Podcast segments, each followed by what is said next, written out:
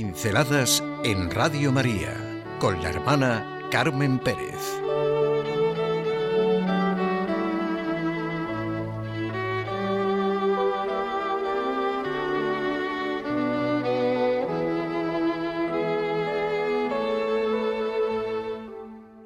Lo que es útil y lo que es esencial.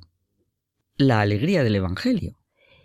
Vivimos en una sociedad de información que nos satura indiscriminadamente de datos, todos en el mismo nivel, termina llevándonos a una tremenda superficialidad a la hora de plantearnos cuestiones.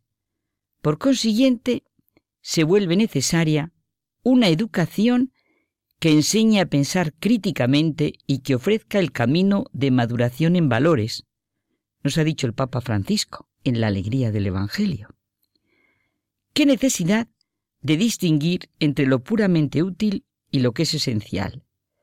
Lo útil, o sea, lo que nos trae o produce provecho, comodidad, interés, lo que nos puede servir y aprovechar en algún aspecto, lo que es conveniente, aquello de lo que obtenemos algo y le sacamos partido.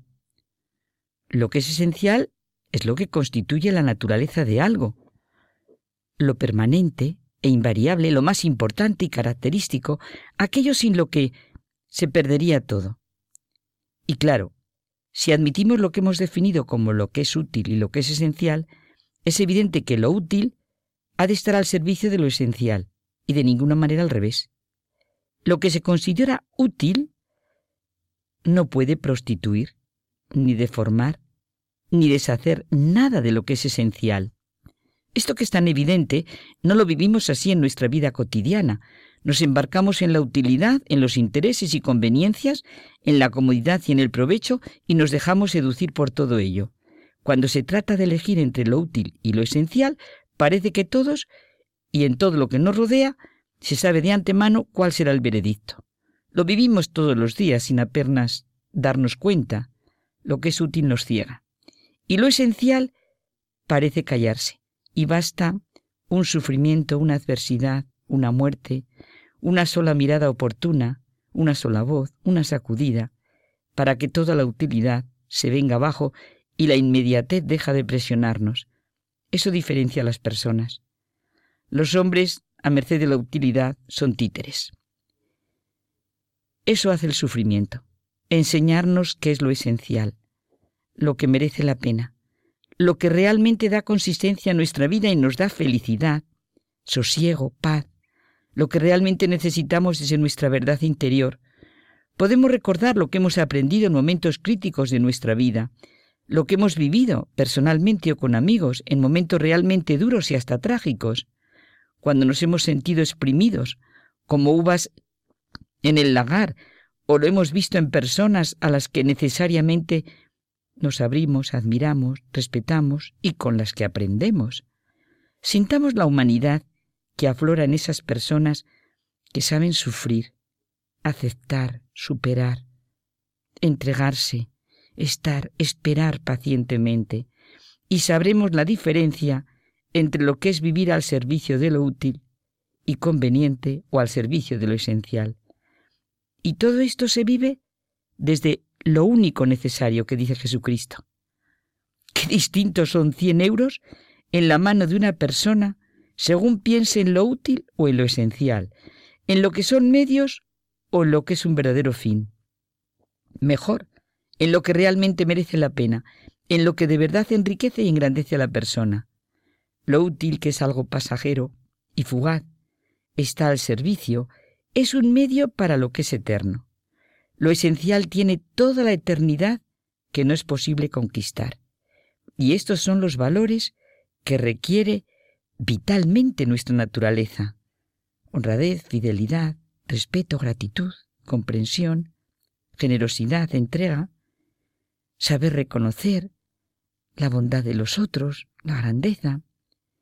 Existe una manera de amar, de pensar, de rezar que no varía con las épocas.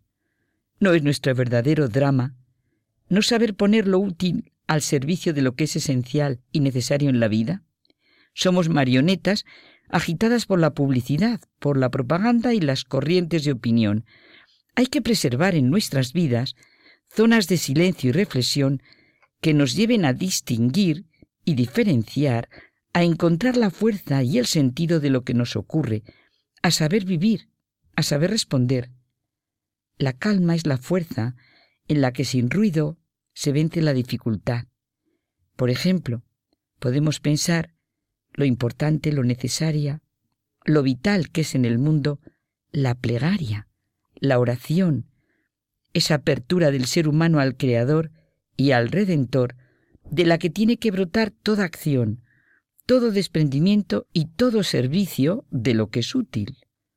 No somos capaces de comprender lo gigantes que han sido en la humanidad los hombres que han amalgamado en su personalidad la acción como consecuencia de su plegaria? La oración, decía San Ambrosio, es un sueño fecundo. Pienso en tantos hombres y mujeres que a lo largo de la historia se han apartado del mundo para sostenerlo mejor con su oración. Siempre se ha necesitado y se necesita que suene la campana de los monasterios más fuerte, sin saberlo nosotros, que el timbre de nuestros teléfonos.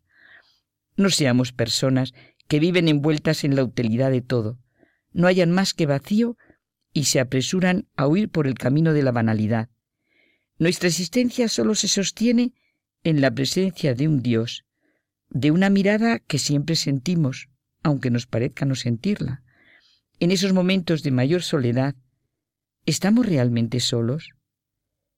¿Qué presencia, qué mirada, qué juicio sobre lo que hacemos o nos sucede sentimos o podemos sentir en nuestro interior si nos abrimos a la realidad de Dios, del misterio en la vida. ¿No es nuestro mundo hoy una interrogación sobre lo esencial de la condición humana? ¿Un matrimonio que con todos sus altos y bajos vive en la comunión de lo que es la Iglesia de Cristo no es esencial en nuestra sociedad? ¿Una mujer embarazada que siente latir en ella ese otro corazón ¿No es en el fondo como María una continua creación, encarnación y una continua Navidad?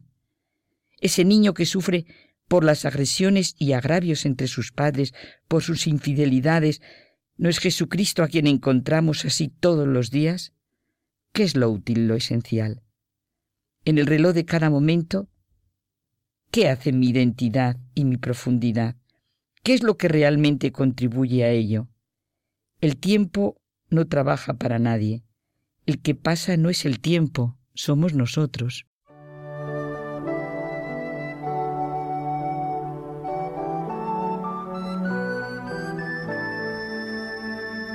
Pinceladas en Radio María con la hermana Carmen Pérez.